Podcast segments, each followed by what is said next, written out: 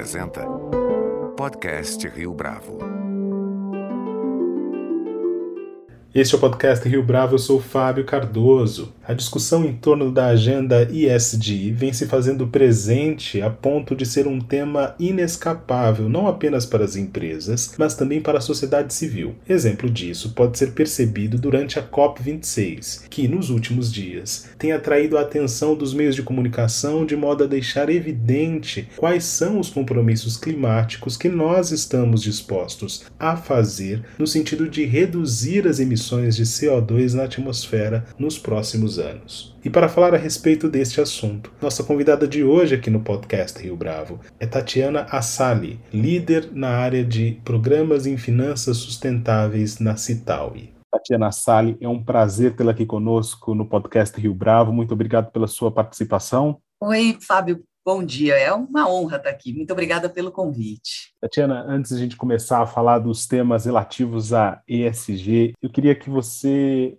contasse para o nosso ouvinte um pouco da sua trajetória.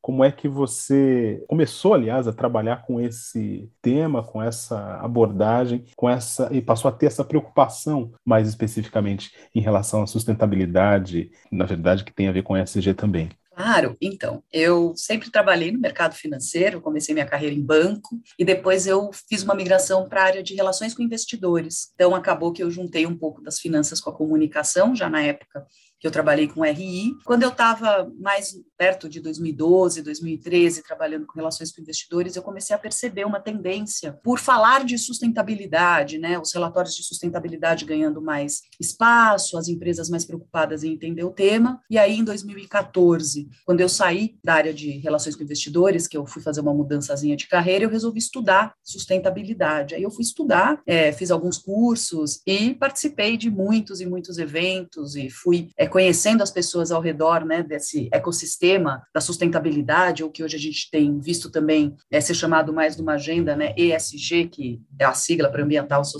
é, social e governança, nessas idas e vindas que eu comecei a, a fazer para entender melhor esse cenário e qual seria esse mercado, eu acabei conhecendo pessoas, entre elas o Gustavo Pimentel, que hoje é aqui meu sócio e super parceiro na Cital, e na época ele me deu uma dica sobre o Principles for Responsible Investment, que é o PRI. Ele falou para eu aplicar para uma vaga que eles tinham para ser responsável pela rede do Brasil, me convenceu e eu acabei em 2014 mandando o meu currículo e comecei a trabalhar no PRI.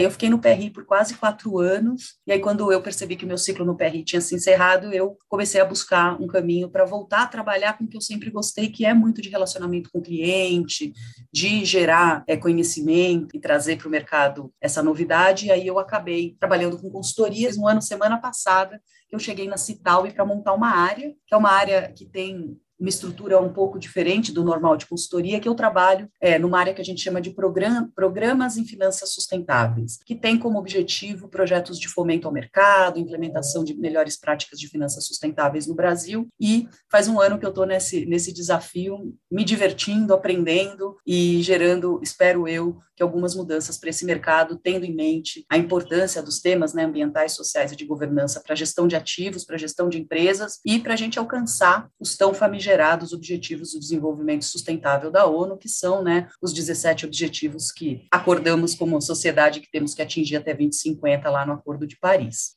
Espero ter conseguido fazer um resumo aqui da minha trajetória. Ah, sem dúvida alguma fez. Tatiana, em 2014, quando você começou a trabalhar pensando nessa ideia que hoje se consolidou do PRI, poucas pessoas levavam isso a sério, como estão levando hoje. E mesmo os objetivos de desenvolvimento sustentável, eles não estavam formulados, ou melhor, eles nem sequer tinham sido anunciados, porque eles foram anunciados em 2015. Conta para o nosso ouvinte como é que era trabalhar com isso em 2014 e o que mudou de lá para cá. Nossa, em 2014, quando eu comecei, eu sabia pouco do tema, né? Então, para mim, foi um grande desafio. Foi um desafio eu integrar o que eu tinha né, de conhecimento e de relacionamentos no mercado financeiro com esse tema. E muitas das pessoas não entendiam a minha migração. Como assim você saiu de finanças e foi para sustentabilidade? E, na verdade, foi quando eu comecei a perceber que finanças sustentáveis ainda era um tema que as pessoas viam como fora né, do que a gente discutia em análises econômico-financeiras e análises é, de ativos e, e, de gestão. Muitas vezes cheguei em reuniões em que as pessoas acho que esperavam alguém com um perfil menos de finanças e mais de sustentabilidade, né, uma pessoa que talvez conhecesse mais do, do meio ambiente, menos do mundo de mercado. Foi um desafio. Teve gente lá atrás que falou, perguntou se eu tinha ficado maluca, né, de trocar de área. Durante esse período, entre 14 e agora, a mudança foi vindo gradualmente, ela se intensificou ano passado, mas hoje eu acho muito legal conseguir conversar interagir com essas pessoas que ali em 14 achavam que era um tema muito distante e que era algo que talvez não fosse ser tão é, material, acho que essa é palavra, para o mercado financeiro, essas pessoas hoje se tornando né, amigos, clientes, parceiros de projetos e tendo em conta o quão importante é a gente estar tá considerando os aspectos ambientais, sociais e de governança em gestão de ativos e em análise de investimentos. Mas foi um desafio, mas foi um desafio que envolveu muito plantar sementinhas. Então, eu acho que todos nós que estamos nessa agenda há mais tempo, e eu não sou das mais antigas, né? Tem gente que está muito mais tempo que eu, fomos plantando muitas sementinhas aí nos últimos anos e a gente vê que hoje elas estão florescendo, como você disse, uma agenda que em 15 ganhou a força dos ODS e que agora ganha uma força maior ainda com a COP26 que está acontecendo.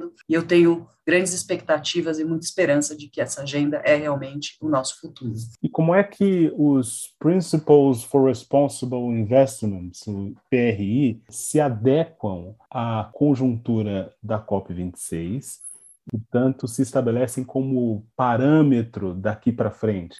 PRI é uma iniciativa que nasce em 2006, então ele já tem uma curva grande. Ele tem os seis princípios que os signatários, né, que os investidores que se tornam parte dessa rede de networking e troca de conhecimento e de engajamento global se envolvem. Os seis princípios começam em, em trazer os temas para sua análise, para o seu dia a dia, tornando mais robusta, por transparência. Eles são sempre seis princípios que a gente fala que são aspiracionais, mas que direcionam os investidores para essa alocação de capital que a gente chama de investimento responsável responsável, né? É muito em linha com a agenda da COP, mas um pouco mais amplo, porque a agenda da COP hoje, ela é mais focada em clima e meio ambiente, que é a agenda, né, da reunião entre as partes, que é o que acontece na COP, mas o PRI sempre teve o, os aspectos ambientais considerados, ele é um grande parceiro da ONU em tudo que se faz, então o investidor que está engajado com o PRI, que faz parte da rede, que tem esses princípios sendo considerados no dia a dia, é um investidor que provavelmente está observando os aspectos ambientais e de clima e está mais em linha com o que a gente está vendo na COP, que é o desafio que a gente tem como sociedade de chegar em 2050 com uma economia mais inclusiva, mais sustentável, menos intensiva em carbono e mais justa, né? Então, eu acho que fazer parte de redes internacionais ou locais que estão endereçando os temas relacionados à agenda ESG é uma forma dos investidores também ganharem conhecimento, entenderem para onde eles podem ir e poderem ver as melhores práticas para serem implementadas nos seus próprios portfólios e nos seus próprios mercados, né? Se você fosse destacar algumas dessas melhores práticas, pensando é, nesse status que estamos em 2021, quais você citaria, Tatiana? Então, eu acho que quando a gente fala de melhores práticas, ela depende muito do, da estratégia de investimento de cada um e também tem muito a ver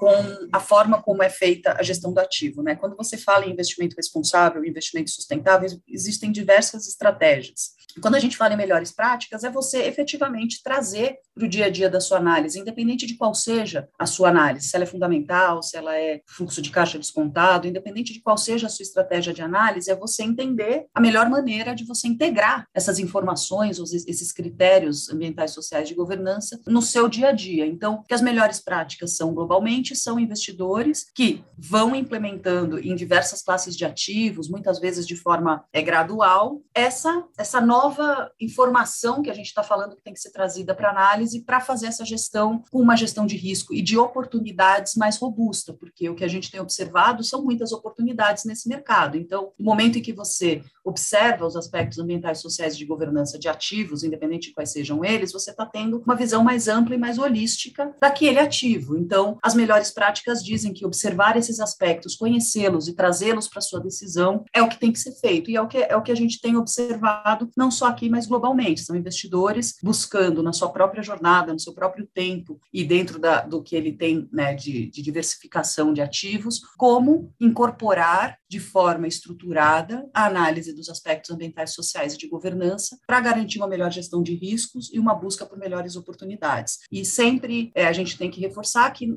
já sabemos hoje que fazer análise de é, trazer a sustentabilidade para o dia a dia não é abrir mão de retorno, não é abrir mão de rentabilidade, é simplesmente você ampliar uma análise e ter uma visão de longo prazo de quais são as consequências que a gente pode ter relacionadas aos temas ambientais, sociais de governança, que são temas da gestão também de uma empresa, de um ativo e até mesmo de um portfólio esse aparente conflito entre eh, retorno e agenda ESG era, na verdade, o grande bode na sala até alguns anos. Confere, Tatiana? É, a gente escutava muito que existia assim esse conflito de entender como que você trazia a sustentabilidade, os critérios ESG para uma gestão de ativos, é, sem comprometer uma rentabilidade, se você ia fazer uma restrição de universo de investimento, que eu acho que hoje já não é mais o caso, porque conforme eu te disse, fazer integração ESG não é não investir, é investir conhecendo de forma mais ampla o ativo que você está investindo. E a sua decisão de risco, a sua decisão de investir ou não, ela tem que ser feita consciente, não necessariamente não investir. Já existem existem vários estudos, vários gestores que vêm, é, nos últimos anos, demonstrando que empresas e ativos que fazem uma boa gestão ESG são ativos que têm uma tendência a terem melhores retornos no médio e longo prazo, até por uma questão de você ter olhado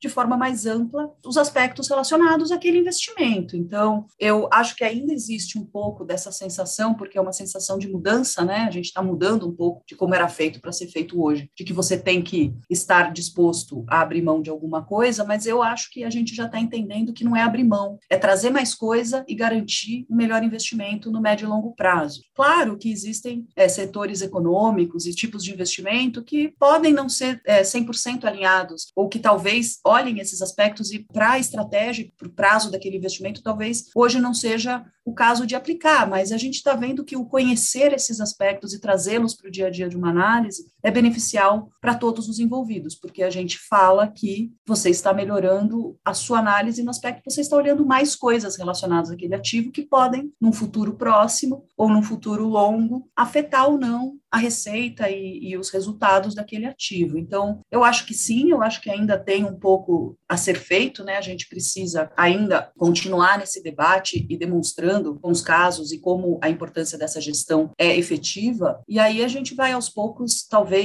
não tendo mais que explicar isso, né? Eu acho que não vai demorar muito para a gente já estar tá todo mundo apropriado de que o fato de que você olhar os critérios ESG ou ASG em português é uma forma de você ampliar o seu conhecimento sobre o que você está optando por investir. Agora, nem tudo pode ser quantificado nessa avaliação de risco. É isso, Tatiana? Nem tudo que você analisa, não só nos critérios ESG, mas de análise em geral, pode ser quantitativo, né? Existem alguns aspectos que são mais qualitativos e existem algumas análises que são mais subjetivas, mas elas não são só nos aspectos ESG, elas são em qualquer análise de qualquer ativo, você tem informações que dá para ser quantificada, você tem informação que você precisa olhar a qualidade e a subjetividade dela. Então, é, a gente não pode esperar, e eu, pelo menos na minha opinião pessoal, não acho que a gente vai encontrar a solução mágica de como quantificar a sustentabilidade ou os critérios ESG todos em números, mas a gente já sabe que tem como você trazer aspectos qualitativos para uma análise é, financeira e garantir que você conheça quais são os riscos e as oportunidades envolvidas naquele investimento. A gente fala muito de risco, por quê? Porque o mercado de financeiro ele trabalha muito né, no risco retorno e ele precisa entender o quão exposto ele está a atividades que podem ter ou não bons resultados no futuro. Então, eu acho que não ser 100% quantitativo é um desafio, mas ele também não é algo tão novo para o mercado de capitais. Existem algumas análises de governança que são feitas há muitas décadas, que não são 100% quantitativas e que sempre afetaram uma decisão de investimento. E a gente está vendo isso se ampliar para os aspectos ambientais e sociais a governança ganhando corpo, mas eu não vejo o fato de não ser transformado em número como algo que impossibilite o uso dessas informações. Essas informações são ricas e elas são possíveis de ser integradas. E talvez o principal risco que as companhias estejam correndo nesse momento é o fato de que se comprometem com uma determinada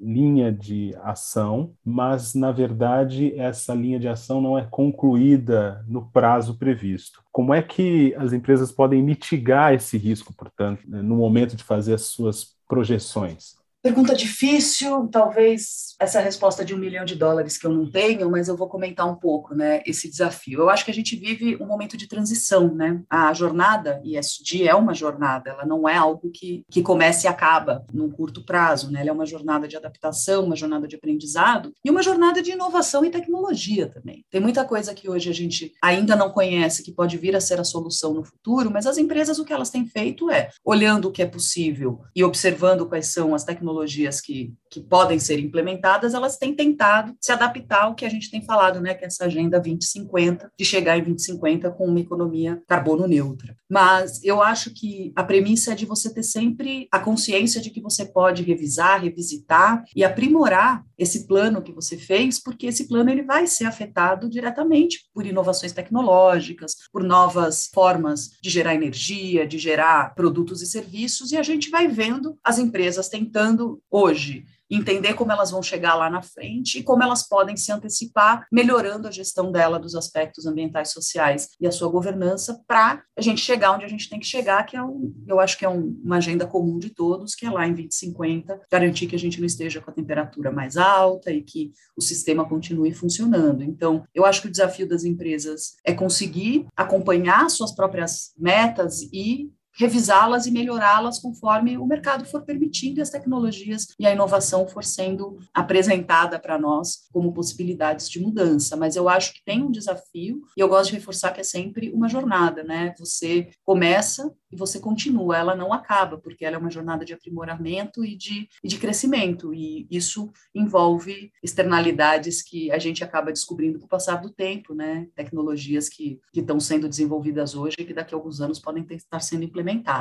Na sua avaliação, Tatiana, há margem para adaptações drásticas na maneira como as companhias pensam esse tema hoje? Ah, eu acho que sempre há, né? Porque a gente tem uma agenda que ela é desafiadora, ela é uma agenda que exige que as pessoas aprendam, cresçam e, entendam temas que talvez não estivessem no radar tão claramente. Mas eu acho que sempre tem espaço para a gente melhorar e sempre tem espaço para revisar, que é o que eu estou falando da jornada, né? Você hoje tem acesso a informações e tecnologias que a gente não sabe se vão ser as mesmas daqui cinco anos. Então, ter essa, esse conhecimento de que é talvez uma agenda viva, uma agenda dinâmica, onde você tem que estar acompanhando o dia a dia para garantir que você está sempre alinhado com o que pode ser feito e tentando implementar o que seriam né, as melhores alternativas e soluções para o seu setor de operação e de, de atuação, talvez seja, seja a palavra, eu acho que sempre há espaço. Eu acho que ninguém tem a expectativa de que alguém vai ser perfeito na saída. Todo mundo sabe que a gente vai melhorando conforme a jornada vai caminhando. Tatiana, no estado de São Paulo de hoje, edição de, desta quinta-feira, quando a gente está gravando a entrevista, o climatologista Carlos Nobre deu uma declaração bastante contundente, dizendo que não dá para comemorar o resultado da COP a gente teve a oportunidade de falar no,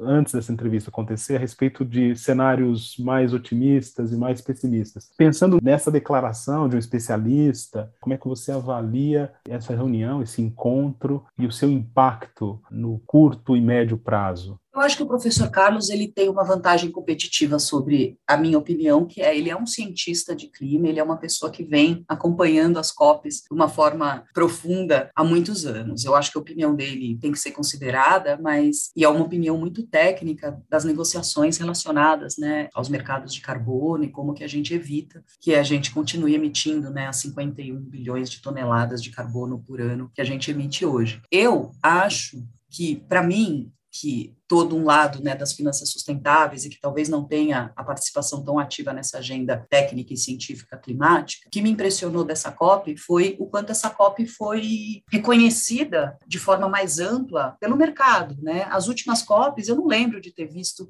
capa de jornal, propaganda na televisão, empresas se posicionando de forma tão espontânea e aberta sobre uma COP que nem a gente viu esse ano. Eu acho que isso é uma consequência de que a agenda realmente ganhou um espaço no debate debate corporativo e de investimentos e, inclusive, nos debates que já vinham ocorrendo, né, governamentais e, e, e de estados conversando sobre clima. Mas, para mim, olhando a COP desse ano, eu acho que me impressiona mais, independente de eu ter ou não uma opinião formada sobre tecnicalidades da negociação, porque eu realmente não tenho, é o quanto essa COP teve exposição, impacto e se tornou importante para o mercado como um todo e não só para quem já estava envolvido na agenda, né? A COP, é a gente está na COP 26, ela é a 26 COP. Significa que antes dela tiveram 26 reuniões. E eu não lembro dessas 26 reuniões serem tão divulgadas, tão debatidas, tão faladas, tão expostas como a gente viu esse ano. Então eu acho que isso, a gente tem que olhar isso como um lado positivo e a gente tem que levar em consideração que a opinião desses especialistas é importante porque a gente tem que levantar a régua cada vez mais e todos têm que participar, né? A opinião do professor é uma opinião que eu respeito demais e eu acho que a gente tem que entender o que foi feito, ler agora, né, ao final dessa negociação dessa semana, tudo que for as conclusões dessa COP e do nosso lado garantir que a gente levante a régua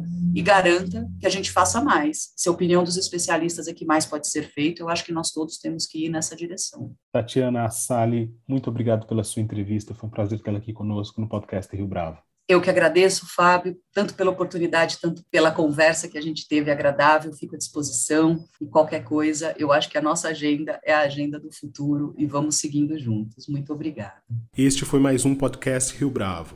Você pode comentar essa entrevista no nosso perfil do Twitter, arroba podcast Rio Bravo, ou no Facebook da Rio Bravo. A nossa lista completa de entrevistas está disponível no Apple Podcasts, no Deezer, no Google Podcasts, no SoundCloud e no Spotify. E no aplicativo O Guia Financeiro, além dos nossos podcasts, você encontra muito mais conteúdo sobre o mundo da economia em diversos formatos.